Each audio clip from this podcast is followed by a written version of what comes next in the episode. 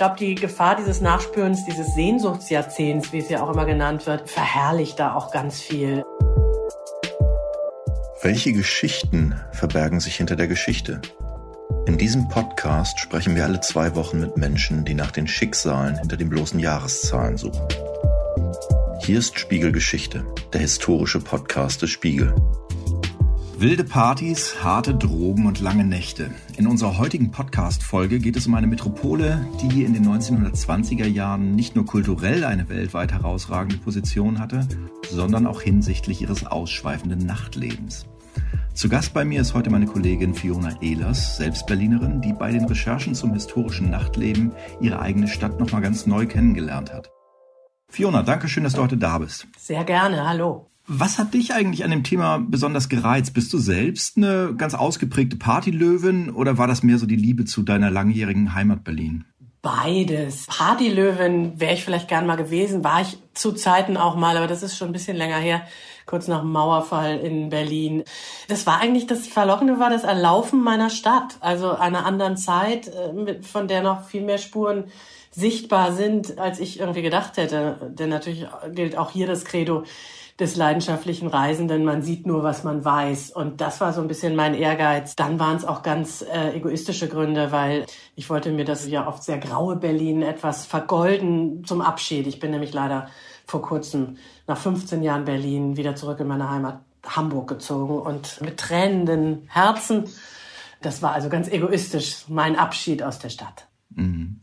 Und wie in dieser vergangenen Zeit das Feiern eigentlich aussah, wie sehr die deutsche Hauptstadt damals nach Sonnenuntergang über die Stränge geschlagen hat, wie aber dann auch im Schein der Leuchtreklamen und Lichtspielhäuser das Elend der Menschen sichtbar wurde, das hören wir jetzt.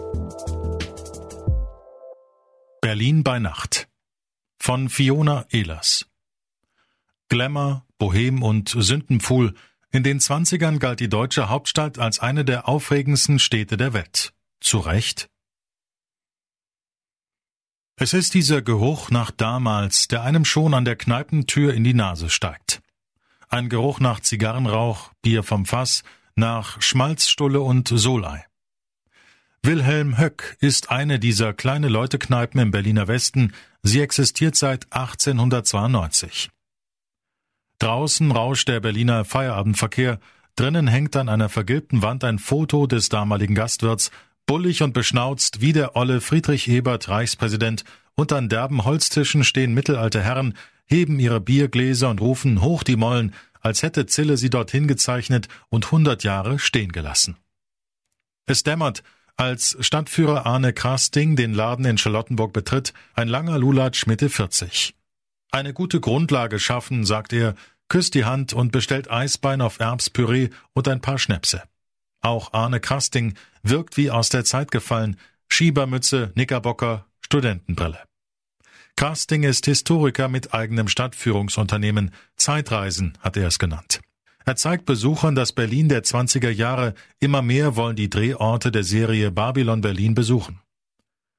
Das einzig Moderne an Casting ist das Tablet im Rucksack, das er von Zeit zu Zeit herauszieht, um vor Ort Filmausschnitte, Fotos, Reklame von eins zu zeigen, sowie Zitate zum Besten zu geben. Casting sagt, er hätte gern gelebt zu jener Zeit, sein liebstes Buch vom damaligen Berlin sei Fabian von Erich Kästner. Betrachtet werden soll das Berliner Nachtleben, um eine Vorstellung zu bekommen, wie die goldenen Zwanziger Jahre gewesen sein könnten. Tatsächlich so wild und zügellos, so ausschweifend wie ihr Ruf? Es ist nicht mehr viel übrig, sagt Casting. Fast alle maßgeblichen Gebäude und Etablissements von damals haben die Nazis, hat der Zweite Weltkrieg zerstört. Aber es gibt Zeugnisse, vor allem Berichte aus einem Reiseführer der 20er Jahre. In dieser Nacht wird Casting oft aus ihm zitieren. Der Führer durch das lasterhafte Berlin von Kurt Morek, verfasst Ende der 20er als Geheimtipp für Millionen Berlin-Besucher, ist Castings beste Quelle. Für Morek, hinter dem Namen versteckte sich der Schriftsteller Konrad Hämmerling, waren alte Bauwerke und Sehenswürdigkeiten schon damals bloß mumifiziertes Gestern und Meilensteine der Langeweile. Morek erzählte lieber von Leidenschaften und Süchten. Sein Buch ist eine Art Sittenkunde, die in damalige Mokkadielen führt auf den Schwulenstrich, in Travestielokale, Hinterhof, Bordelle und Unterweltspelunken, also das pralle Berliner Leben schildert, das erst nach Sonnenuntergang erwacht, mit Lichtgelanden den Nachthimmel anglüht oder sich auch im Dunkeln verbirgt. Was er bei Morek nicht finden kann, zieht Casting aus dem 2011 erschienenen Bildband Sündiges Berlin von Mel Gordon, US-Professor für Theaterwissenschaften aus Berkeley, der ein Verzeichnis der wichtigsten erotischen Läden und Aktivitäten der damals sehr liberalen Stadt erarbeitet hat. Hell und laut und schlaflos muss Berlin in den 20er Jahren gewesen sein. Unaufhörlich feierte es gegen den Untergang an und gegen die Dunkelheit. Bin jetzt acht Tage in Berlin, schrieb der französische Maler Fernand Léger, habe nichts von der Nacht bemerkt, Licht um sechs Uhr, um Mitternacht, um vier Uhr, unaufhörlich Licht. Berliner Nächte muss man sich erleuchtet vorstellen, voller Menschen und tosendem Verkehr, hupenden Automobilen, Omnibusse und Straßenbahnen, die wie erleuchtete Schlangen durch die Nacht zischten. Um 1920, als die bis dahin selbstständigen Städte Charlottenburg und Schöneberg eingemeindet wurden, war Berlin ein Vier-Millionen-Moloch, Europas größte Industriestadt und nach London und New York die drittgrößte Metropole der Welt. Der Krieg war verloren, es galt sich neu zu erfinden. Die Lust auf Aufbruch und Austoben war enorm, als hätten die Menschen viel nachzuholen. Vielleicht ahnten sie auch, dass es bald vorbei sein würde mit Jux und Dollerei. Plötzlich war Berlin keine Residenzstadt mehr. Das Land war nun Republik, Berlin eine offene Stadt. Man schlug die alten Stuckirlanden von den Hausfassaden und schraubte Reklametafeln aufs Dach, alles schien unmöglich. Für einen Moment, weniger als ein Jahrzehnt lang, war Berlin eine Welthauptstadt, zog internationale Intellektuelle und Künstler wie ein Magnet an. Eine junge Demokratie entstand, die Idee eines Nebeneinanders der Völker und Ideologien. Eine vielfältige freie Presse sorgte für so etwas wie Debattenkultur. All das trieb Menschen zu kreativen Höchstleistungen an. Bertolt Brechts Drei-Groschen-Oper entstand in diesen Jahren, Alfred Döblins Berlin-Alexanderplatz, die Chansonette Claire Waldorf trällerte, Wer schmeißt denn damit Lehm, der sollte sich was schämen. Anita Berber tanzte nackt und kokste sich zu Tode. Marlene Dietrich aus Berlin-Schöneberg war die fesche Lola, der Liebling der Saison. Otto Dix, George Groß, Walter Benjamin, Erich Kästner. In den Jahren zwischen 1920 bis zur Weltwirtschaftskrise 1929 erlebte Berlin seinen Weltaugenblick – so nennt es Jens Bisky in seiner 2019 erschienenen Biografie einer großen Stadt. Und doch waren die Zwanziger auch ein düsteres Jahrzehnt, nur kurz golden und gewiss nicht für alle, sagt Casting. Die Reparationszahlungen des Versailler Vertrags drückten auch die Hauptstädter, die Inflation von 1923 zerstörte Existenzen. Danach kam die Reichsmark, es gab einen kurzen Aufschwung, den vielbeschworenen Tanz auf dem Vulkan. Trotzdem war die Not der Menschen vor allem des Nachts sichtbar, wenn Hunderttausende Arbeitslose ans Licht krochen, um etwas zu beißen zu besorgen. Tode Hiesterberg, Kabarettstar aus der wilden Bühne und geliebter Heinrich Manns, notierte in ihren Memoiren, Bettelnd standen diese Menschen mit ihren ausgehungerten Kindern an den Ausgängen der Bars und der Tanzdielen, die wie giftige Pilze aus dem Boden schossen. Alles wurde kürzer. Die Haare, die Kleider, die Liebe, der Schlaf. Wie erlebte der Durchschnittsbürger die Berliner Nächte? Das sei es, sagt Kasting, was seine Gäste vor allem interessiere. Wie frei war sie wirklich, die Liebe, und gab es auch Drogen?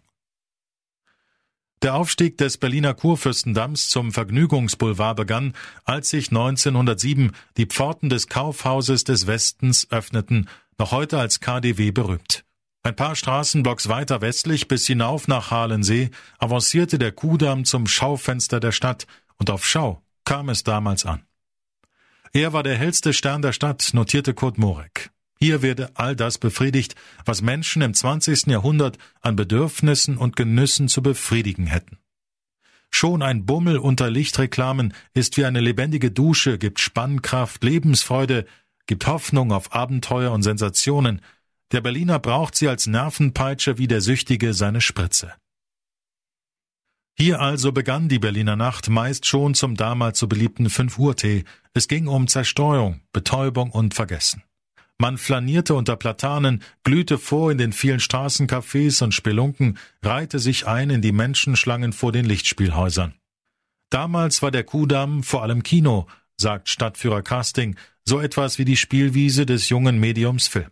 1929 gab es knapp 400 Kinos in Berlin mit Platz für 150.000 Zuschauer. Wer tagsüber am Fließband gestanden hatte, bei Siemens, Osram oder Borsig, ließ sich abends für 30 Pfennig in einen Samtsessel fallen und schaute Charlie Chaplins Goldrausch, das Kabinett des Dr. Caligari oder Filme, in denen Berlin die Hauptrolle spielt, Metropolis oder Berlin-Sinfonie einer Großstadt. Stadtführer Casting zeigt auf den jüngst renovierten Alhambra-Palast Ecke Adenauerplatz ab 1922 eines der Uraufführungskinos des Tonfilms. Die Filmbühne Wien, ein paar Straßenzüge weiter Richtung Zoo, war eines der bekannten Premierenkinos. Stumm- und Tonfilmstars wurde hier der rote Teppich ausgerollt. Gaffer lockte es in die umliegenden Cafés. Heute wird hier anderen Göttern gehuldigt. Heute stellt Computerriese Apple seine Ware aus wie in einem modernen Großstadttempel. Dort hingegen, wo heute Tommy Hilfiger Freizeitmode verkauft, befand sich in den Zwanzigern das Nelson Theater. In der Silvesternacht 1925, ein Jahr vor Aufhebung des allgemeinen Tanzverbots, trat dort eine hüftschwingende, grimassenschneidende Josephine Baker auf. Ihr Popo mit Respekt zu vermelden, ist ein schokoladener Griesflammerie der Beweglichkeit, schwärmte damals ein Kritiker. Baker war Stadtgespräch, Berlin trug sie auf Händen, sagt Stadtführer Casting und läuft weiter den Kudamm entlang, im Volksmund einst auch polnischer Korridor genannt, wegen der vielen Flüchtlinge aus dem russischen Zarenreich. Unweit der Gedächtniskirche, wo sich heute der Mercedes-Stern auf dem Dach des Europacenters dreht, traf sich damals die Literatenszene im romanischen Café. Laut Morek tagte hier die Nationalversammlung der deutschen Intelligenz. Hätte man eine Handgranate hineingeworfen, hätte es das Ende der Literatur bedeutet. Else Lasker Schüler soll hier Speisekarten für Touristen signiert und der galizische Jude Billy Wilder an Drehbüchern gearbeitet haben, bevor er sich nächtens für 150 Mark Monatslohn als Eintänzer im Hotel Eden um alleinstehende Damen kümmerte. Hier war es auch, wo der Maler Otto Dix die Journalistin Silvia von Harden an einem der Marmortische verewigte, wie sie mit strengem Monokelblick das Treiben betrachtet. Erich Kästner zitiert Stadtführer Casting, beschrieb das Café allerdings eher spöttisch als Wartesaal der Talente. Es gibt Leute, die hier seit 20 Jahren Tag für Tag auf Talent warten. Ein paar Schritte weiter am Wittenbergplatz rezitiert Casting das kürzeste ihm bekannte Gedicht. Nachts, Tauenziehen, Kokain, dit is Berlin. Der Platz vor dem KDW war einer der Drogenumschlagplätze. An Litfaßsäulen notierten fliegende Händler per Zahlencode, wo und wann sie welchen Stoff verkauften. Hier soll der spätere Dramatiker Karl Zuckmeier mit Bauchladen gestanden und Zigaretten geflüstert haben. Gemeint war natürlich Kokain, eine zunehmend populäre Sünde, die legal nur mit ärztlichem Rezept zu haben war. Beliebtes Accessoire bei Berliner Damen war ein Döschen, aus dem sie von Löffelchen mit Kartoffelmehl gestrecktes Kokain in die Nase zogen. In den Krankenakten der Charité fand sich damals nicht selten der Befund Kokainismus. Chinesische Händler verkauften in der Kannstraße bräunliche Opiumkugeln und Anita Berber soll weiße Rosenblätter in ein Gemisch aus Äther und Chloroform getunkt und gefrühstückt haben. Strikte Drogenverbote gab es vor 1930 kaum. Je weiter östlich man sich vom Kurfürstendamm bewegte, desto mehr sei Berlin als Hauptstadt des Lasters erkennbar, notierte Kurt Morek in seinem Reiseführer. Natürlich existierte käufliche Liebe auch vor der Weimarer Republik, aber nach dem verlorenen Krieg schien auch der Durchschnittsberliner einem erotischen Taumel zu verfallen. Das lag an der Emanzipation der Frau sowie der wissenschaftlichen Erforschung des Körpers durch Magnus Hirschfeld, dem Dr. Sommer des 20. Jahrhunderts, wie Anne Casting ihn nennt, und dessen Institut für Sexualwissenschaften im Tiergarten. Das lag aber auch an einer neuen Gier auf Leben und Lust, an einer neuen Nacktkultur und daran, dass in den Zwanzigern die nächtliche Sperrstunde sowie das Tanzverbot aufgehoben wurden. Berlin war auf einmal auch billiges Pflaster für vergnügungssüchtige Ausländer. Zu Hunderttausenden strömten ab 1923 devisenstarke Amerikaner, Franzosen, Türken, Japaner an die Spree auf der Suche nach käuflichem Sex. Zettelchen wurden verteilt mit Kontaktanzeigen wie vier Russinnen in prachtvollen neuen Kostümen oder die Mieze ist da, Kronenstraße 2. Einschlägige Adressen ließen sich in Zeitschriften nachlesen oder im Buch Was nicht im Bädecker steht von 1927. Dem fidelen Ausländer musste es erscheinen, als würde Berlin einen Räumungsverkauf von Menschenfleisch veranstalten, schreibt US-Professor Mel Gordon in Sündiges Berlin und rechnet vor, im Inflationsjahr 1923 musste der Berliner für Oralverkehr 65 Millionen Mark berappen, der Ausländer dank Wechselkurs nur den Gegenwert von 30 Pfennig. So hätten Familien, um die Haushaltskasse aufzubessern, ihre Töchter zum Kauf angeboten oder die Mutter ging gleich mit der Tochter im Schlepptau auf den Strich. Im Lichtfeld der KDW-Schaufenster erfüllen Spezialisten erotische Sonderbedürfnisse, heißt es bei Morek. Er zählte damals 50.000 bis 100.000 Prostituierte sowie 35.000 Strichjungen. Anders als Amsterdam, Paris oder Hamburg hatte Berlin kein ausgewiesenes Rotlichtviertel, Gehurt wurde überall. Berlin galt als schamlos, triebgesteuert und nur ein paar Jahre später verunglimpften es die Nazis als Sündenbabel. Gordon benennt 20 verschiedene Typen von Prostituierten, allen voran das selbstbewusste Tauentzien Girl, Bordsteinschwalbe mit Bubikopf und Berliner Schnauze, der Grashupfer, Straßendirne im Tiergarten, die Münzis, schwangere Huren in der Münzstraße. Steinhuren, versehrte Frauen mit Buckel oder amputierten Gliedmaßen sowie Telefonmädchen, Minderjährige, als Lillian Harvey zurechtgemacht, die der pädophile Kunde per Anruf bestellte. Zudem gab es jede Menge halbseidene Gelegenheitshuren, die ihren Lohn als Tippmamsell oder Verkäuferin aufbesserten und den rund 10.000 registrierten Kontrollmädchen Konkurrenz machten. Unter den männlichen Prostituierten unterscheidet Gordon zwischen bösen Buben in Lederkluft und knabenhaften Puppenjungs mit einem Augenaufschlag wie der Schauspieler Rudolf Valentino, einer der Stars der Stummfilmzeit. In einer Seitenstraße steht Casting jetzt vor einer der wenigen noch erhaltenen Fassaden der neuen Sachlichkeit, heute Sitz des Ellington Hotels. Damals lockte hier der Ballsaal Feminia Palast mit atemberaubender Technik. Das Tanzparkett ließ sich heben und das Dach öffnen, man tanzte unter freiem Himmel über Berlin. An Tischtelefonen ließen sich Gäste mit der oder dem Auserwählten ein paar Tische weiter verbinden oder schickten per Rohrpost kleine Aufmerksamkeiten. Für spätere Stunden gab es Separés, sogenannte Knutschlogen. Es muss hier so zugegangen sein, wie in dem berühmten Großstadt-Triptychon von Otto Dix. Nur waren die Frauen hübscher. Modisch hatte sich die Berlinerin aus Korsett und Unterrock befreit, trug jetzt Bein und Nähte an den Strümpfen. Der Rocksaum war fünf Zentimeter übers Knie gerutscht, das Hängerkleid schwankt im Takt des Charleston oder Shimmy. Ihren Mund lackierte sie rot und in Herzform, auf ihren Flapperlocken saß ein weicher, eng anliegender Topfhut. Am nächsten Morgen ging sie meist arbeiten, wie rund 40 Prozent aller Berlinerinnen damals. Heute geht es unter Anne Castings Regie mit dem Nachtbus weiter zum Nollendorfplatz, seit den Zwanzigern der Kiez für homosexuelle Nachtfalter. Zeitzeuge Kurt Morek schätzte, dass es damals bereits 80 bis 100 Etablissements für Schwule gab.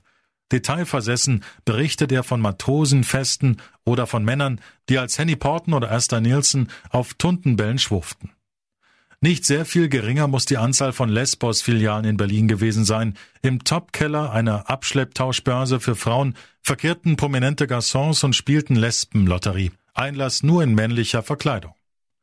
Weiter östlich in der Auguststraße konnte man Witwenbälle in Klärchens Ballhaus abhalten, eine Art Dorfbums fürs einfache Frauenvolk, das seine Soldatenmänner zu betrauern hatte. Klärchens im heutigen Berlin-Mitte stammt aus dem Jahr 1913 und ist eines der ganz wenigen noch zugänglichen Etablissements, in dem wie früher getanzt, gefeiert und an damals erinnert wird. Stadtführer Casting bleibt jetzt vor einem Haus in der Nollendorfstraße 17 stehen. Dort wohnte von 1929 an einer, der in gewisser Weise mitschuldig war an der Legende vom wilden Berlin der Zwanziger. Einer jener früher Sextouristen, wenn man so will, der sich das dekadente Berliner Nachtleben leisten konnte. Christopher Isherwood war ein britisch-amerikanischer Homosexueller, eine Gedenktafel am Hauseingang erinnert an ihn. Mit seinem autobiografischen Roman Goodbye to Berlin schuf er die Vorlage für das Musical Cabaret, das in den 70ern durch die Verfilmung mit Lisa Minnelli weltberühmt wurde. Isherwood lebte bis 1933 in Berlin und hat die Vorboten des Dritten Reichs miterleben müssen.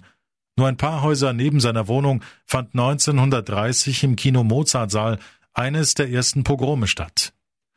Ein Nazi-Rollkommando störte die Premiere des Antikriegsfilms Im Westen nichts Neues mit Stinkbomben und Judas Verreckerufen. Nach mehrtägigen Straßenschlachten wurde der Film verboten, das Ende von Demokratie und Weimarer Republik war eingeläutet. Der Ritt durch die Nacht führt nun weiter ostwärts, die Potsdamer Straße entlang Richtung Mitte. Stadtführer Krasting berichtet vom Sportpalast, in dem eine Veranstaltung stattfand, die jährlich zu den Höhepunkten der Hauptstadtereignisse gehörte, das Sechstage-Radrennen zur Belustigung von Reich und Schön und Unterwelt. Es ist ein Sechstagerennen des Nachtlebens, hatte der rasende Reporter Egon Erwin Kisch ein Rennen beschrieben. Von morgens bis mitternachts ist das Haus voll und von mitternachts bis morgens ist der Betrieb noch toller. Im Innenraum sind zwei Bars mit Jazzbands, ein Glas Champagner kostet 3000 Papiermark, eine Flasche 20.000 Papiermark, nackte Damen in Abendtoilette sitzen da, Verbrecher in Berufsanzug, Frack und Ballschuhe, Chauffeure, Neger, Ausländer, Offiziere und Juden. Wenn der Spurt vorbei ist, verwendet man die Aufmerksamkeit nicht mehr auf die Kurve, sondern auf die Nachbarin, die auch eine bildet.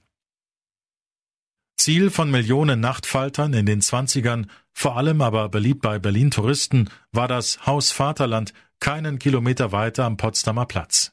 Auch hier war Berlin seiner Zeit voraus und sehr international. Das Haus war ein Amüsierpalast für 6000 Gäste mit zwölf Themenrestaurants aus aller Welt.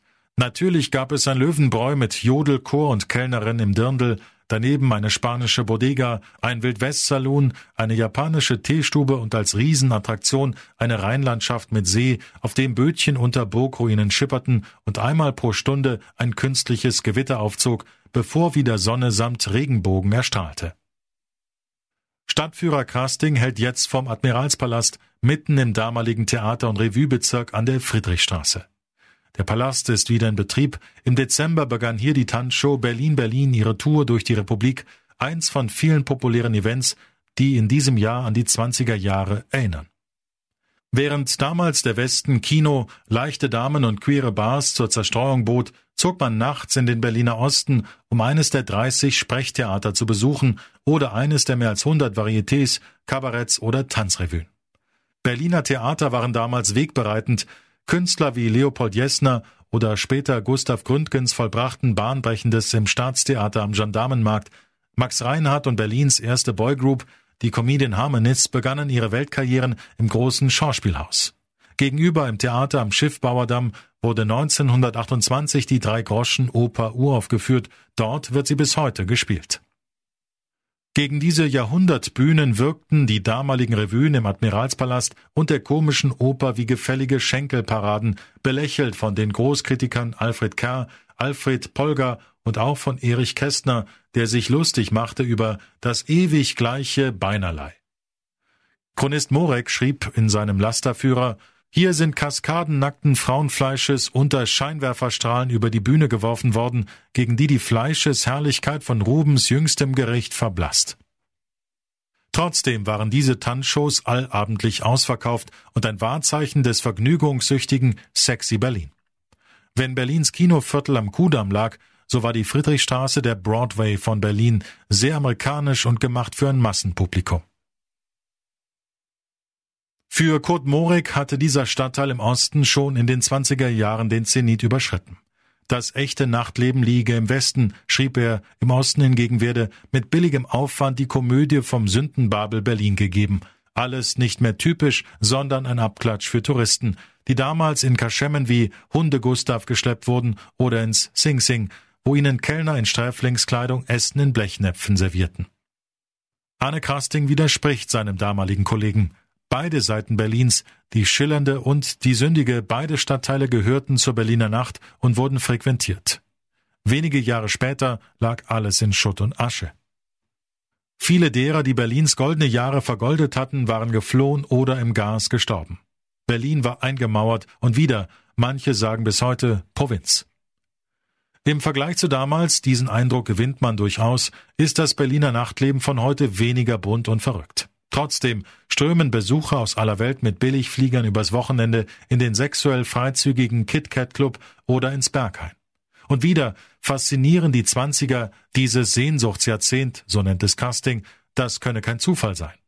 Es gibt Charleston Tanzwettbewerbe, Bohem Sauvage Partys, das Babylon Kino neben der Volksbühne spielt Stummfilme mit Live-Orchester und die Serie Babylon Berlin ist ein Welterfolg und geht in die dritte Staffel. Stadtführer Arne Casting hat darin eine Komparsenrolle und führt einmal pro Woche Berlin-Besucher an Drehorte wie etwa das Rote Rathaus. Sein letzter Halt ist meist das Ballhaus Berlin in der Chausseestraße. Manchmal wagen seine Gäste den Vergleich von damals und heute, beides heikle Zeiten, sagt Casting. Sie fragten sich, warum wieder so wenig Vertrauen in die Politik bestehe, warum rechte und linke Ränder wieder erstarkten. Dass Wachsamkeit geboten sei, sagt Casting, darin seien sich alle einig. Und dann werfen sie einen Blick in den Ballsaal, wenn etwa das Kabarett der Namenlosen probt. Auch hier sieht es aus, als sei die Zeit stehen geblieben. Vergoldeter Stuck, Tischtelefone, Fummel, Federbohr und viel nackter Haut. Ein Rausch wie damals, in einer Stadt, die so viele Katastrophen erlebt hat und jetzt einfach nur feiern will, sich selbst, die Freiheit der Kunst und der Körper. Sie hören den Spiegel Geschichte Podcast. Ich bin Danny Kringiel und mein heutiger Gast ist meine Kollegin Fiona Ehlers, mit der ich mich heute über das Nachtleben Berlins in den 1920er Jahren unterhalte. Fiona, der Mythos des Party Berlins der 20er Jahre, der scheint praktisch unsterblich zu sein. Noch heute lässt man in Berlin auf Partys Tänze und Kleidung und das Lebensgefühl der 20er Jahre wieder aufleben. Der Stadtführer, mit dem du bei deinen eigenen Recherchen gesprochen hast, der schien ja auch irgendwie so ein bisschen in den 20er Jahren zu leben. Wäre es für dich persönlich eigentlich auch eine wünschenswerte Vorstellung, im damaligen Berlin zu leben? Also es hat natürlich einen wahnsinnig viel Spaß gemacht, aber wahrscheinlich, weil man das von heute aus gemacht hat, mit warmen Jacken, mit Handys, wo man alles aufnehmen konnte, sah, wo man war und so weiter. Also ich glaube, die Gefahr dieses Nachspürens, dieses Sehnsuchtsjahrzehnts, wie es ja auch immer genannt wird, äh, verherrlicht da auch ganz viel. Also ein Nachgeschmack meiner Recherche tatsächlich war trotz dieser Hängekleidchen und Shimmy-Tänzen und all diesen Fotos, die es ja auch immer noch gibt, äh, schon gibt und auch natürlich Filmausschnitten war und diese na körperkulturelle Nackigkeit, äh, emanzipatorische Frauengeschichten, äh, äh, intellektuelle Blüte und so war wirklich wie furchtbar düster dieses Jahrzehnt auch gewesen sein muss. Also verarmt, gewalttätig, dunkel, laut, so stelle ich es mir jedenfalls vor, stressig, hetzig und vielleicht auch sogar schon äh, voller Vorahnung, was, was danach kommen sollte ab den 30ern. Das ist nur eine Vermutung, aber irgendwie liest sich das zumindest aus heutiger Sicht alles